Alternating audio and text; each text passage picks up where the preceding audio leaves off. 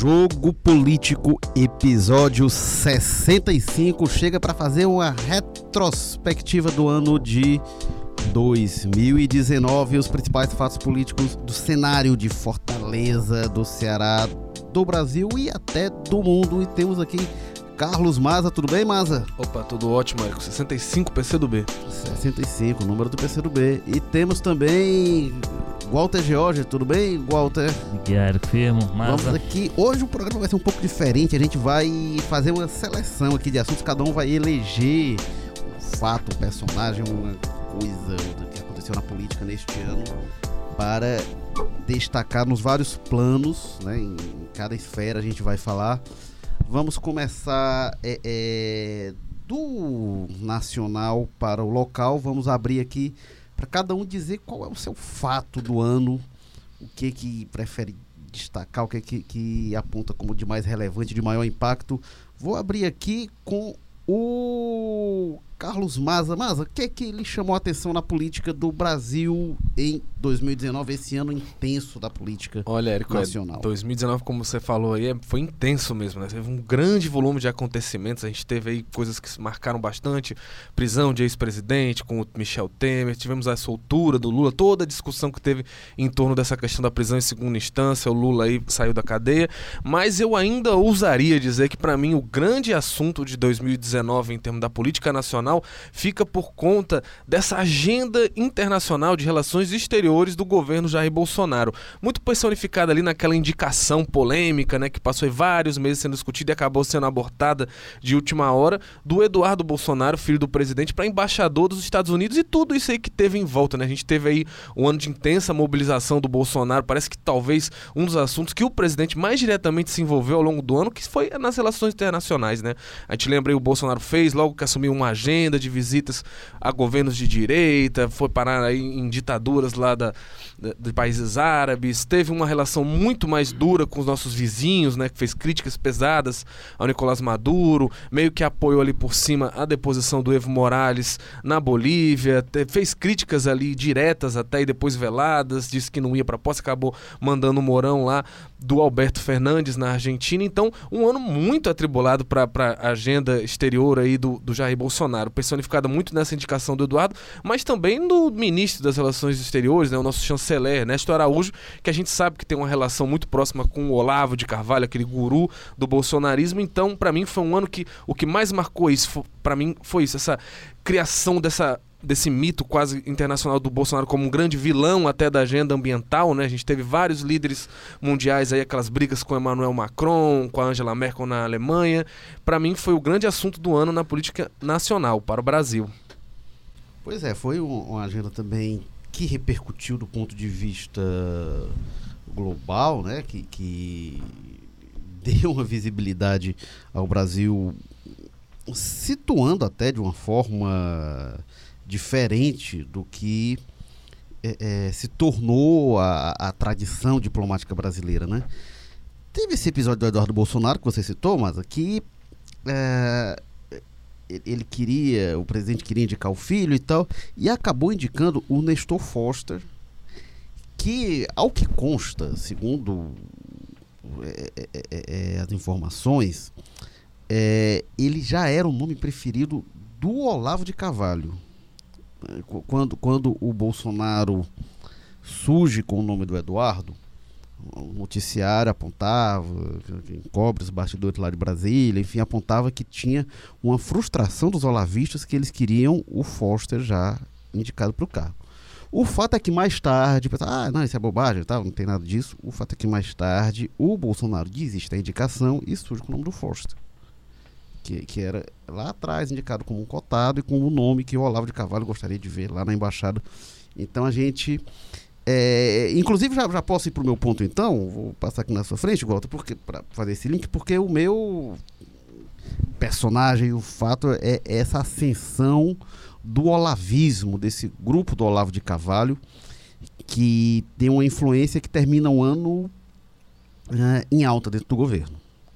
Né? O grupo que atua numa guerrilha ideológica, cultural muito intensa, que no, prim... no começo do ano tinha lá é, é, o Olavo dizia que tinha dois ministros que ele tinha, tinha indicado, que era o da educação e o das relações exteriores.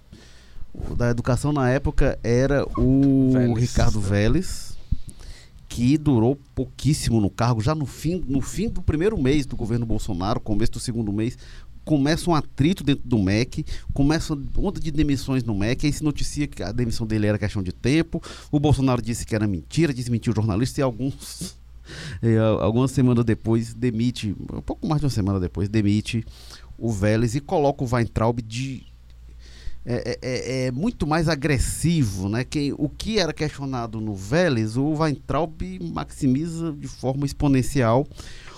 O Weintraub termina o ano sob certo bombardeio, com gente deixando o cargo no MEC e com informações de que tem um, um trabalho dos olavistas para implodir um Weintraub. E o Bolsonaro dizendo: não, não tem isso não, ele vai ficar, como já disse também, com o Vélez. O Eduardo Bolsonaro defendendo de forma mais enfática, né? É, o, a história que conta é que ele não volta das férias agora em dezembro. Pois é, né? tá essa, essa discussão. Depois do que a gente falou, do, meio que garantindo, acho difícil ele não voltar, mas enfim. É, teve também é, é, na área da cultura, né? O ministério que não existe mais, mas na secretaria lá, que ninguém sabe, vai para um lado, vai para o outro. E aí, é, um grupo estranho, né? Que passa a atuar dentro da secretaria, com credenciais questionáveis, né?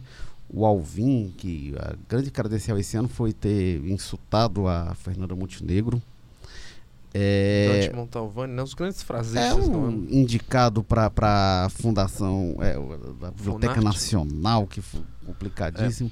É, é, é para a Fundação Palmares teve uma intervenção né, de, de, de, de, de da, judicial, anulando a, a nomeação. É, então acho que o, o, essa presença desse ideólogo no, no governo, né, a gente fazia tempo que não tinha um, assim, é pensador, alguém pensando para além das ações de governo, o principal pro Olavo de Carvalho não são as ações de governo, são o efeito das ações de governo é, numa eu... cultura, um efeito de longo prazo, numa guerra ideológica fazendo um link bem rápido para também não tomar muito tempo e do Walter também, é, a gente vê, esse primeiro ano do Bolsonaro você basicamente divide entre esses dois grandes personagens que foram, de um lado, o Paulo Guedes, né, que tocou as reformas, conseguiu aprovar a reforma da Previdência, que era uma medida que vinha se arrastando há muito tempo né, no Brasil e conseguiu avançar de uma maneira muito também graças à articulação do Congresso, Rodrigo Maia principalmente, e do outro lado você tem essa questão do olavismo, que é essa batalha cultural, ideológica, que em termos de resultados práticos nesse ano tem sido uma tragédia, né? Tem gerado só crises, desgaste, não tem dado bons resultados, entregas de programas e ações é, concretas em si, mas que tem ocupado a pauta política, os debates aqui. Quantas vezes a gente já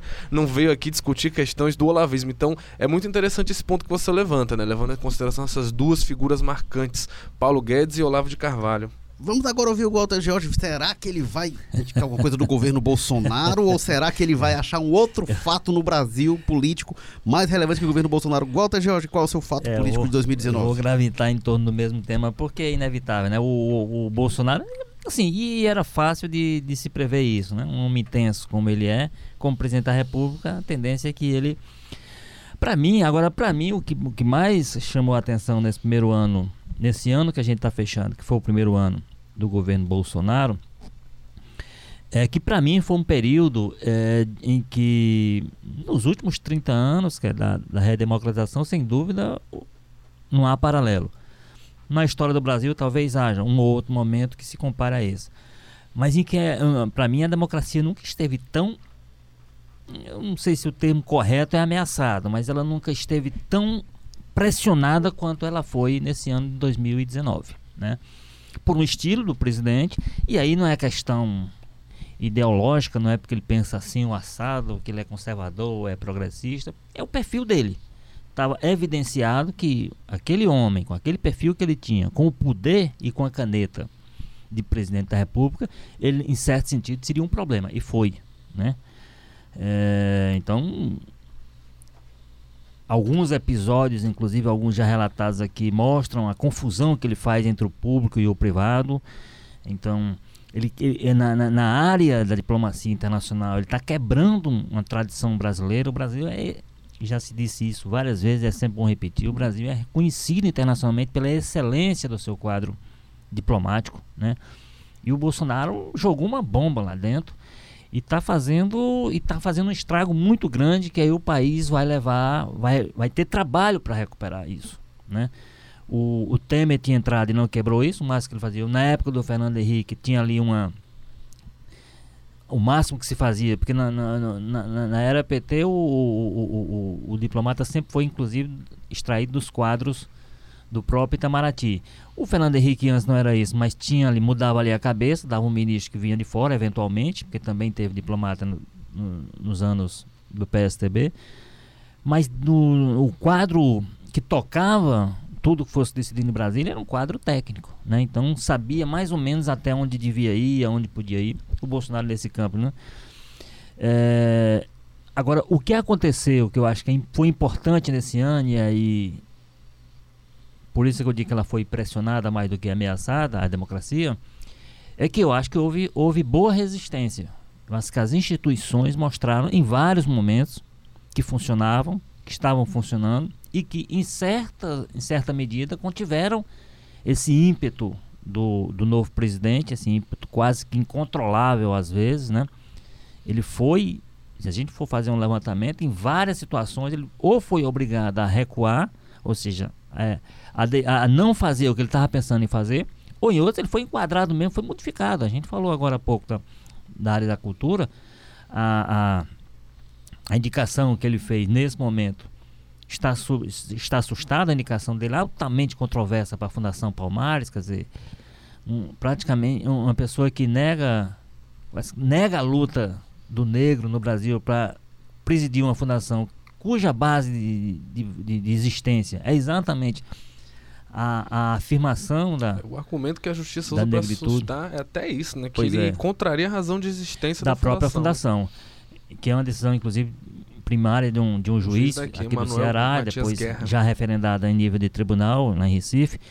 Mas eu acho que essa foi uma demonstração, e há outras né, de, no, no, no, STF, de ministro do STF, em várias instâncias, ou seja, a justiça por um lado e por outro o Congresso, e aí dentro desse lado do Congresso, essa Caixa da Democracia, tem que ser ressaltado o trabalho do presidente da Câmara, Rodrigo Maia, que houve momentos muito tensos, de bate-boca público, inclusive, com o Bolsonaro e os filhos, mas ele foi importante e foi fundamental nessa questão do equilíbrio. Quer dizer, eu acho que mais ou menos ficou evidenciado que se, se a, gente, se a gente tem uma, uma, uma um, um, sistema de independência entre os poderes, né, que eles são harmônicos, mas são independentes entre si e tal, é, eu acho que a melhor expressão disso foi, foi o comportamento do principalmente do presidente da Câmara, mais do que do presidente do Senado, mas do presidente da Câmara, Rodrigo Maia, que enquadrou, eu acho que esse é o termo correto, enquadrou em vários momentos o governo e o presidente Bolsonaro para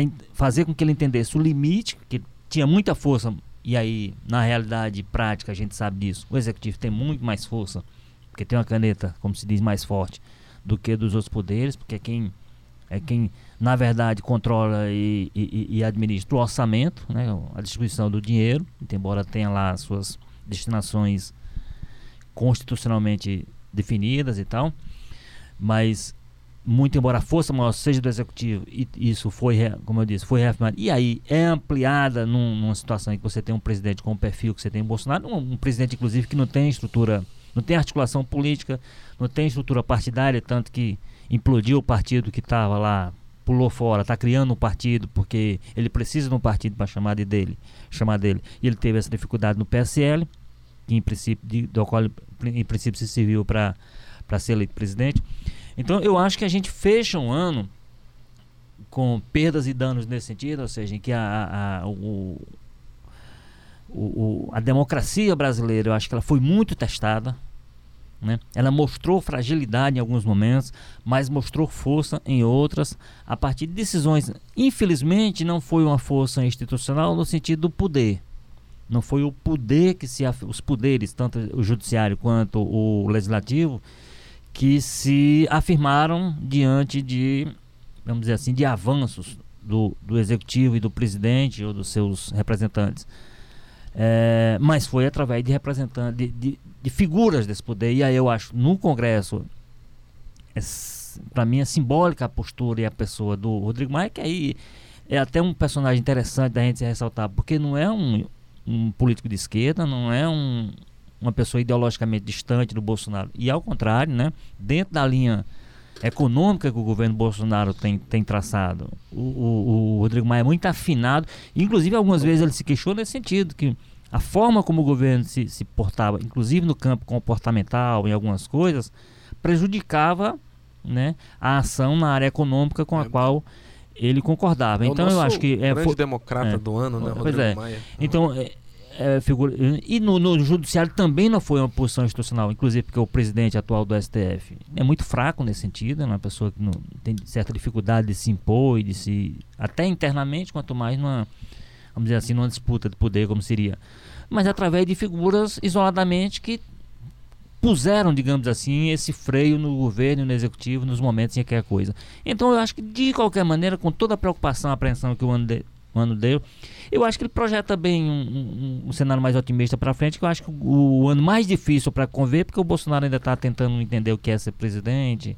Ele ainda não entendeu, mas ele está ele tá fazendo esforço de entender. Eu acho que pode ser que a gente tenha anos mais tranquilos para frente nesse sentido. Agora a gente tem alguns fatos, só para pegando algumas outros fatos importantes, né, que teve de, é de não 2019 que a gente não citou, acho que não pode deixar de citar a reforma da Previdência, que foi, talvez do ponto de vista da agenda do governo, foi o fato mais importante que vai ter um reflexo que a gente vai ter nos outros anos. A gente está tendo reflexo já nos estados, com polêmica na, nas votações, enfim. E aí era que crédito muito maior ao Rodrigo Maia do que ao governo. Pois é. Sem o Rodrigo Maia à frente da Câmara, tomando o processo, mostrando interesse pelo assunto e fazendo com que ele andasse, o governo não teria esse trunfo para apresentar é objetivo e claro, como você disse, mas que o, é apenas a parte do governo, evidentemente, é a parte principal, porque foi ele que encaminhou a proposta. Mas ela não tramitaria, não chegaria a bom termo dentro do, do Congresso se não fosse a atuação decisiva do Rodrigo Maia. É, e aí, o personagem também, né, que a gente citou aqui, que, mas o Mada mencionou Olavo, Paulo Guedes, tem também o Moro, né, como um grande personagem dentro do governo em vários aspectos, né? No caso Intercept, mas também na, na, redução dos homicídios que ele tem comemorado, diz que divide com os estados e divide mesmo, porque os estados têm um papel crucial nisso. É o eu pacote acho, de segurança agora acho, no eu fim acho do que aí ano, no né? caso os estados é que dividem com ele, né? Pois é. Hum. E tem e o pacote de segurança aprovado no fim do ano, o Moro teve uma crise grande no ano, como ele nunca tinha passado no Intercept, que ainda incomoda ele quando ele foi questionado sobre isso para a Folha de São Paulo ali. Meio que explodiu. Mas termina o ano em alta com a aprovação do pacote de crime, eu, desidratado, mas enfim, passou, passou muita coisa. Eu vou discordar. Eu acho, eu acho que o Moro termina bem menor do que ele começou. Né? Não, eu tô falando. É... não, eu tô, é, não, ele, movimento, ele uma queda e ele, tá, ele recuperou um pouquinho eu, eu, eu acho que ele Mas o, termina um ano com tendência de alta. Pois é, o Mas você está fazendo uma análise mensal, não anual, né? É um gráfico. Eu, eu, eu acho que o Moro, o Moro, o, o Moro hoje é quase que um porta-voz do Bolsonaro, inclusive em coisas que o Moro não, poderia, não deveria e não poderia se envolver. Em situações que ele tivesse mais forte, ele não faria algumas manifestações que ele acabou fazendo ao longo do ano se misturando com situações que ele sabe que são explosivas, inclusive, e aí já, já em outro campo, né? É, que envolve o Bolsonaro e a família. Compreensível pedido dele para federalizar a investigação com relação a Marielle Franco assassinato, né? Um caso que teve todo esse tempo para ele pedir, ele deixa para pedir logo após é, atingir. Ele, ele, ele depois disse que a família é... diz, não, não, não defendo mais, ele até pois falou é, em relação Foi no mínimo. Não, não, mas ele, mas ele diz mais, eu não defendo né? mais e não venho mais me culpar o mas, governo federal aí, por aí nada. também eu vou, eu vou trazer um indicador também objetivo. Nas pesquisas no ano passado com Lula preso, o Moro ficava bem atrás do Lula. Nas pesquisas eleitorais hoje, com Lula em liberdade, Bolsonaro presidente, o Moro ganha do Bolsonaro ganha do Lula. Eu acho que também tem a mudança de perspectiva é de Moro coisa. juiz para o Moro agente tô, político, é, né? é, mas estou comparando aí, 2018 com 2019, eu, eu, eu, mas é um indicador. É, eu, é um indicador, também, mas é outra coisa porque eu, eu, tendo a ficar com o Érico porque eu acho que essa disputa aí mais de, de, de se o Moro tá certo ou errado, eu acho que muitas das pessoas que acham que o Moro tá errado na Vaza já não eram muito fãs é, do Moro para começar. eu não sei se o Moro não, não, Veja bem, eu não tô eu não tô projetando a força que o Moro teria hoje se ele fosse candidato a presidente e tal, etc. Eu acho, eu, eu, eu acho, inclusive, que ele é forte e vai continuar forte para isso. O que eu digo é o seguinte: o Moro, como aquela pessoa que parecia, inclusive, maior do que o Bolsonaro, maior do que o governo, quando ele foi para o governo, entendeu-se o seguinte: ó, existe o governo que o Bolsonaro vai ter algum, algum nível de controle, existe a área que o Paulo Guedes vai tocar, e existe a área que o Moro vai tocar que são maiores do que o governo que o Bolsonaro não vai ter. Hoje, hoje para mim, o, Bolso, o, o, Moro, por exemplo, que ele não era no começo do governo, ele é, ele é admissível. Como é? Como é? Ele é passivo de, de demissão. Demissível. Ele é demissível. Ele é demissível. O que ele não parecia no começo do governo e não pareceu durante, durante um certo período. Parecia aquela pessoa seguinte, ó, esse cara aí, o, Boro, o, o Bolsonaro é louco de, de nomear ministro, que ele não vai ter condição de demiti-lo. Por quê? Porque o cara é maior do que ele.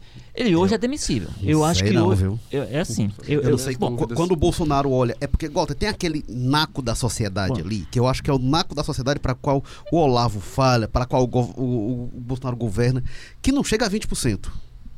E eu não sei se esses 20%, se eles viram 5% se o Bolsonaro decide, demite o Moro o Bolsonaro teve que, em determinado momento, teve que botar um Moro debaixo do, do braço e dizer assim, tô, ele tem meu apoio.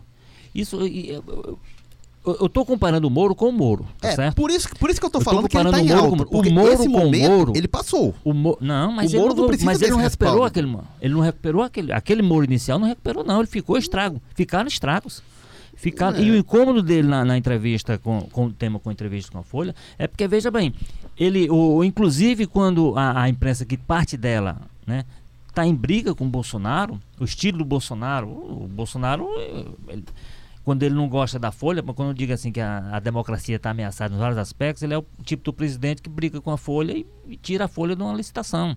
Ele, o, o, o, o, personalismo e o pessoal, que é mais do que o personalismo, e o pessoal faz com que ele ele ultrapasse os limites legais quando ele acha que deve ultrapassar. Não, né? Eu não sei. Então, então assim, eu, o, o, o, então o, Moro, é, se a gente projetar a entrada do Moro, tanto, tanto, que até hoje ele, ele paga um pouco por isso, pessoas dizendo, olha, o, o, o, a própria ida do Moro fez com que muita gente ficasse, porque ninguém esperava que ele fosse, porque inclusive sabia que atrela, a, ele se atrelar à imagem do Bolsonaro mais do que se atrelar ao governo, seria ruim para ele. E ele foi em que condição que se imaginava? Aí a condição era a seguinte, olha, ele vai ter lá um, um espaço. Tanto que o, várias medidas do Bolsonaro só foram possíveis, na área do que o Moro toca, só foram possíveis porque o Moro fragilizou-se para dentro do governo. Então, um Moro mais frágil para dentro, é evidente que ele é mais frágil para Isso faz dele uma pessoa fraca? Absolutamente.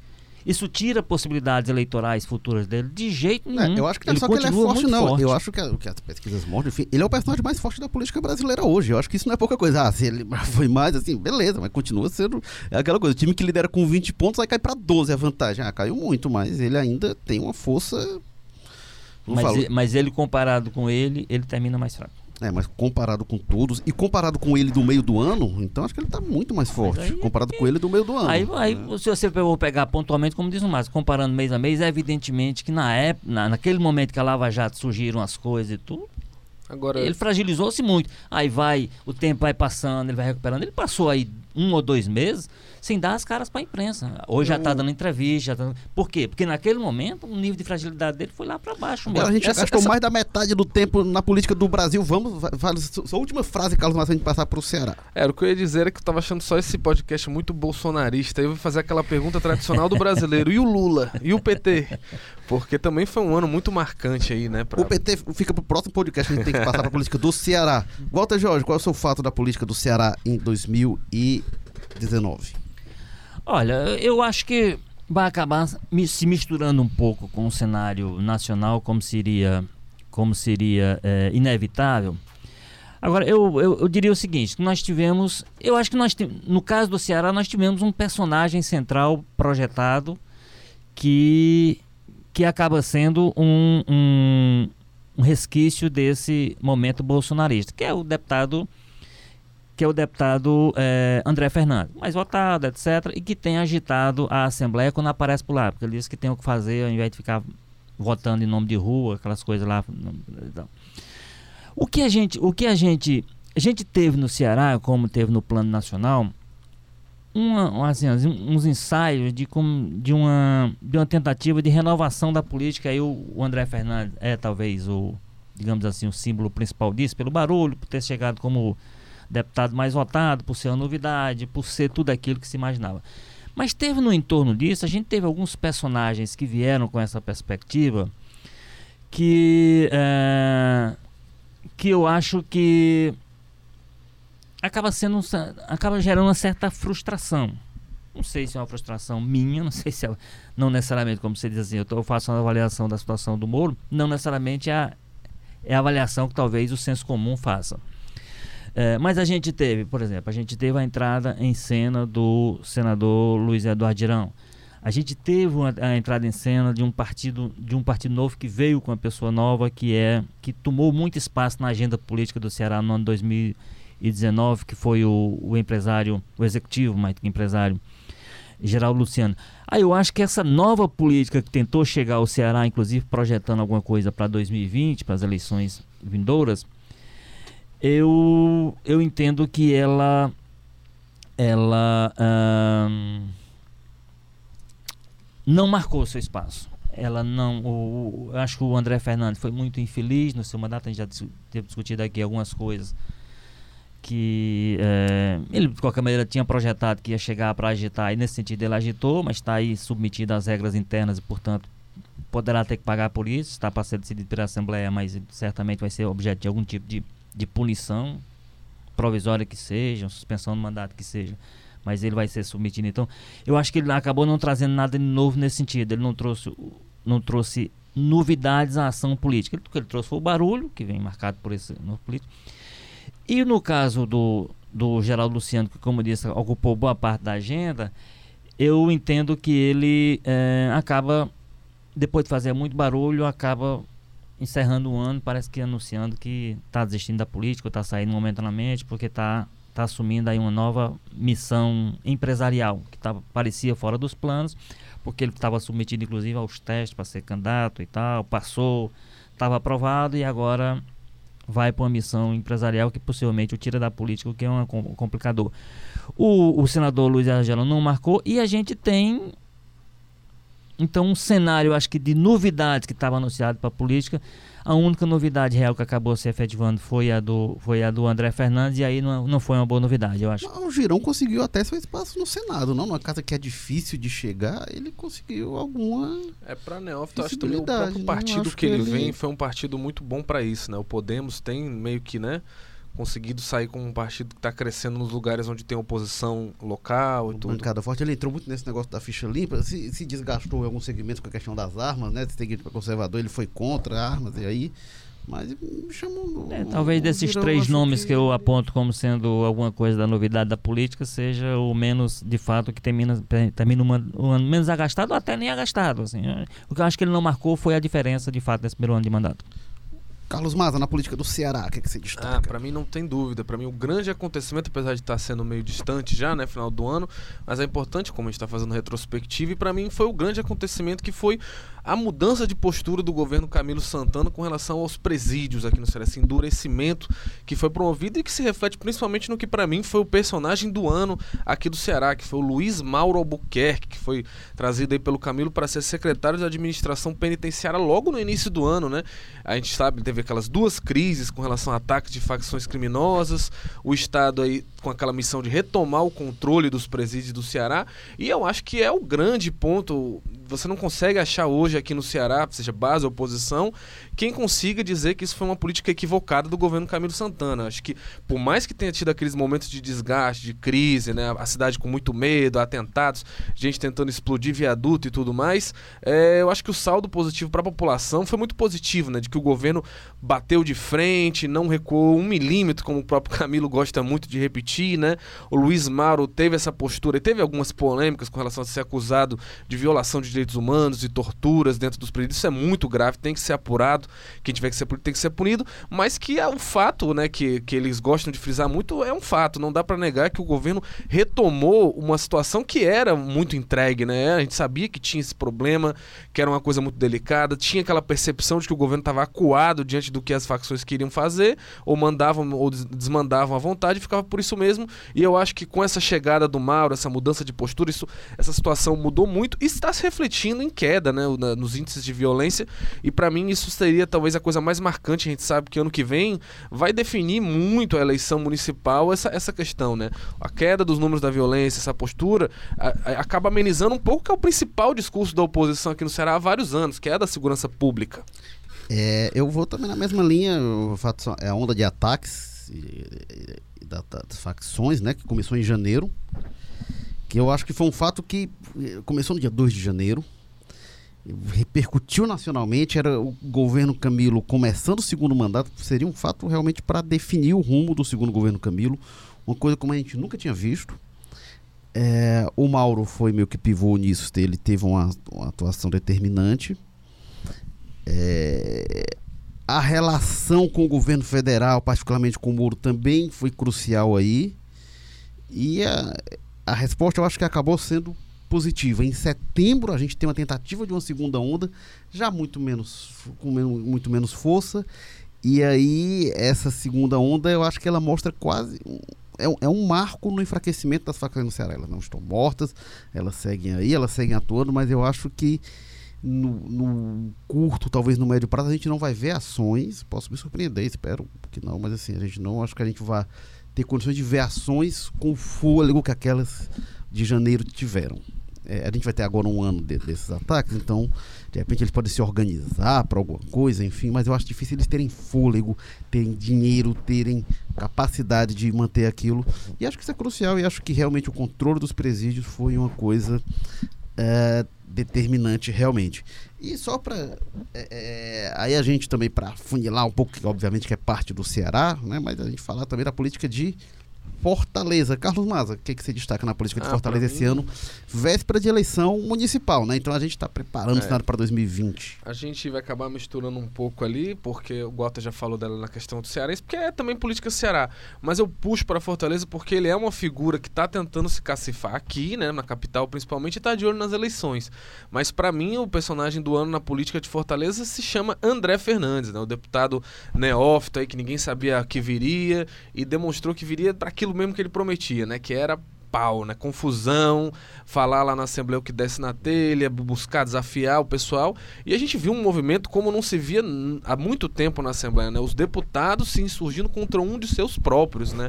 Abriram um processo no Conselho de Ética contra o deputado por causa de declarações feitas na tribuna. Acho que isso não tem precedente aqui no Estado, me corrija se eu estiver errado, mas por causa de declarações, né? O André Fernandes fez uma denúncia genérica lá na tribuna, dizendo: ah, tem deputado aqui que é metido com facção, foi pressionado para dizer os nomes nomes, né? Acabou fazendo uma denúncia sem pé nem cabeça lá pro Ministério Público que misturava o, Nezinho, né? O, o, deputado Nezinho acusando dele de por causa de um projeto que tinha a ver com esportes, jogos eletrônicos, disse que ele tinha envolvimento com o jogo do bicho, que isso financiaria facções. Enfim, acabou sendo tendo aí o seu mandato vai ser suspenso, né? Parece que o Conselho de Ética já decidiu e deve ser aplicada a pena aí no ano que vem. É, e aí eu acho muito curioso, né? Um personagem que marcou muito pro bem e pro mal a política aqui. Eu acho interessante no ponto que ele acaba trazendo uma, uma atenção maior para o parlamento, né? Que a gente às vezes fica o dito pelo não dito ali, porque a gente pensa, ah, o André Fernandes diz muita besteira, né? Diz muita coisa errada. Mas o parlamento sempre teve esses momentos, sempre teve deputados ali falando coisas, né,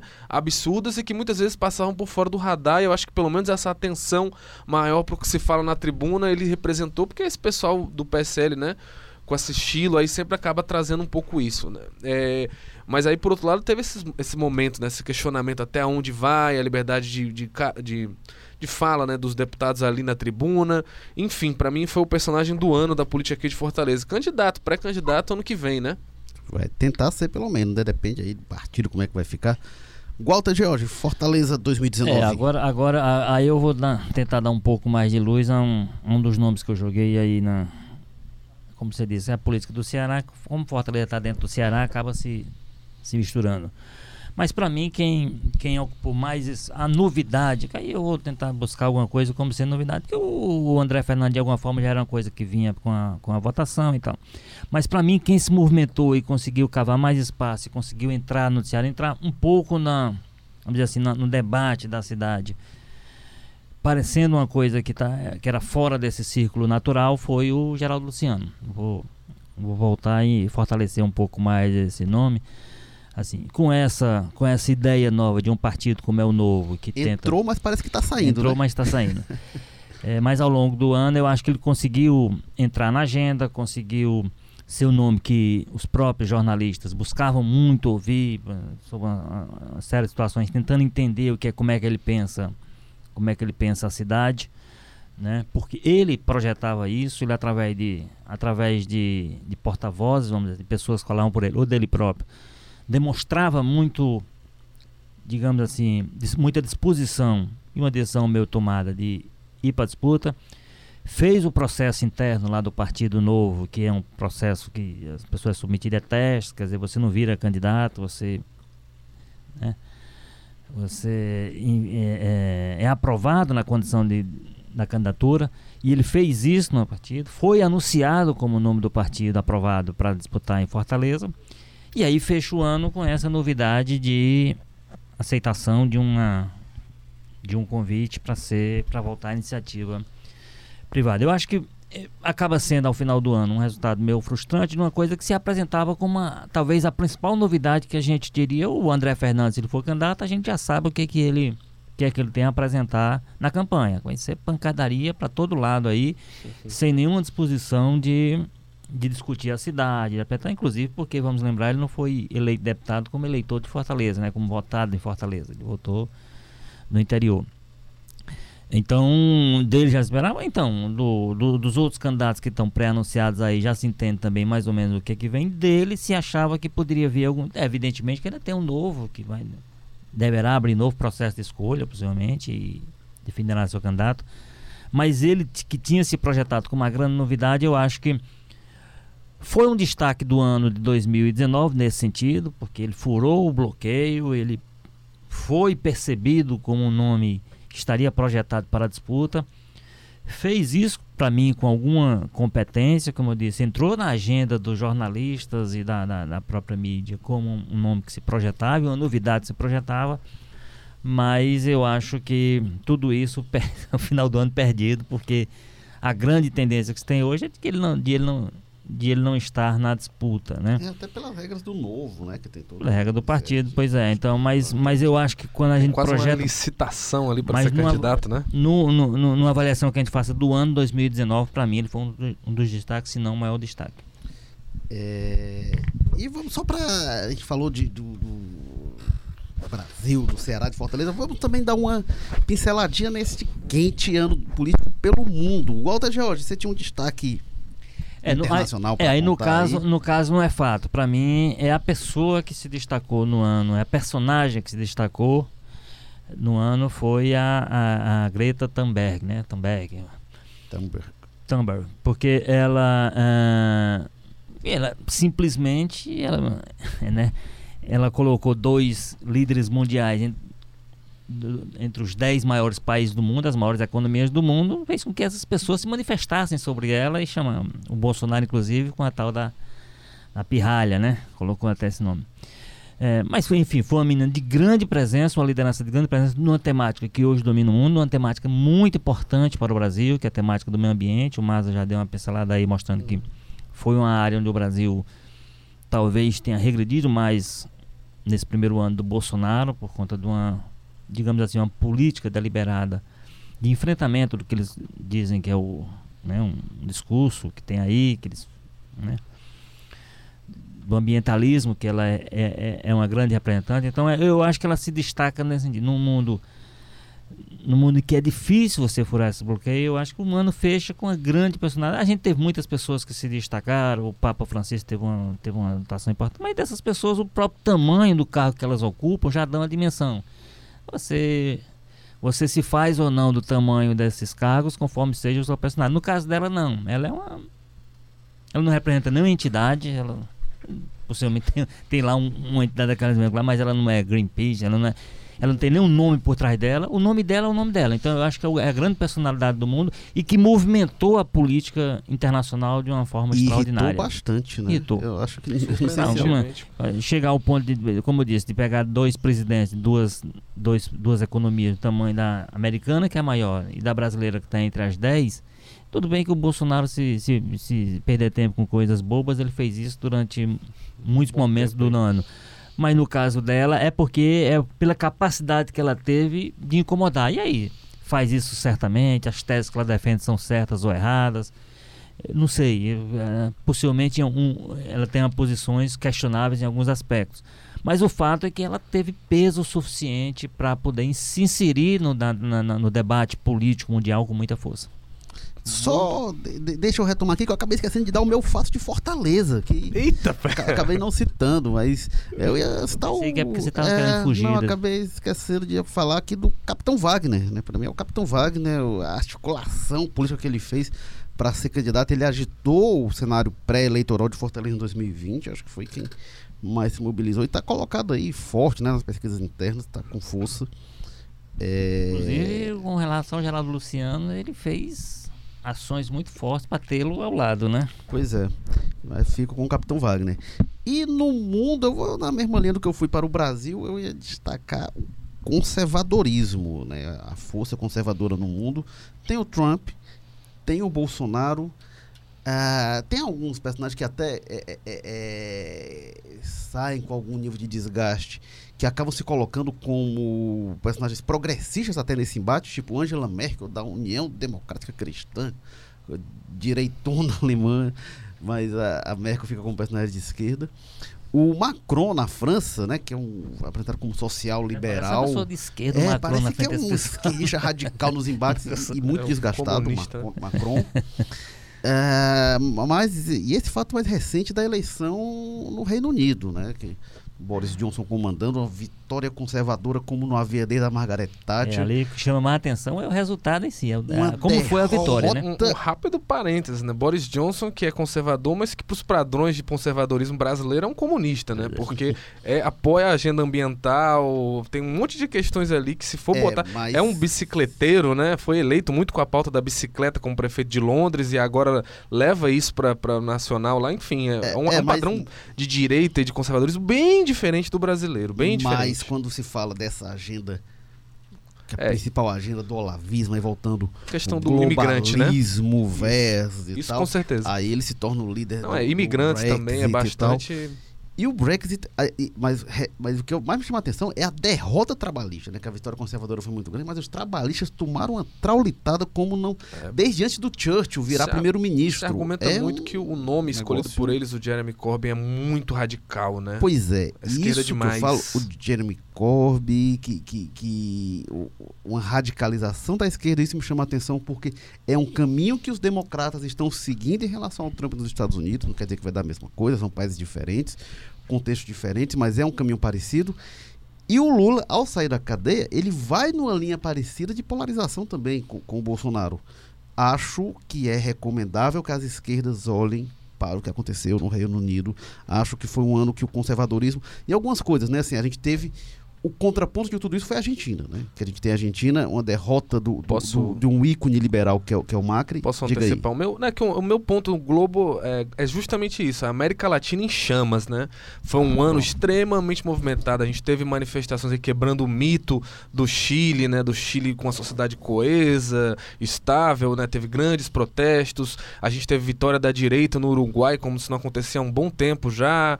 A queda do Evo Morales lá na Bolívia. Enfim, o Maduro que ficou nesse cai não cai o ano inteiro, né? Com relação à ameaça aí de intervenções, inclusive dos Estados Unidos na política de lá. E a volta do peronismo agora na Argentina com a vitória do Alberto Fernandes, aí uma força de esquerda se levantando. Enfim, um ano muito marcante. Ainda vários outros, É, né? eu- eu- países. eu- Eu acho que mas- mas hoje eu- o único país que não está numa crise social e política grande é o Uruguai. Todos os outros países da América Latina estão Mas- vivendo algum mas tipo de problema. Lá na campanha- Colômbia mas, também. tem- mas o próprio Uruguai, o Uruguai, para os padrões dele, é um país pequeno também, tá? mas Uhum. para os padrões dele, teve uma campanha muito tensa. Foi acirrada, né? É, ah, é, inclu- inclusive com um dos candidatos, que era um, um ex-militar que acabou sendo punido, um militar né, que acabou sendo punido, teve que ser preso em algum momento, porque ele estava, o discurso dele estava insuflando demais no Mas você não acha que isso, até isso turno. é uma prova de que a coisa está controlada lá? Porque o Eu- cara faz um comentário. Eu acho. Não, não proibido sei, desse porque, já foi punido. É, é, pois é, mas assim, mas o fato do discurso dele aparecer, e ele teve 10% dos votos, ele não foi uma votação, Uhum. né? Agora, esse, esse aspecto da América Latina, o redesenho da América Latina, talvez é que vai merecer Não, também é um- alguma reflexão pra frente sobre o que foi o ano Pra 2019. mim, o mundo 2019 É, a foi Brasil, foi América Latina.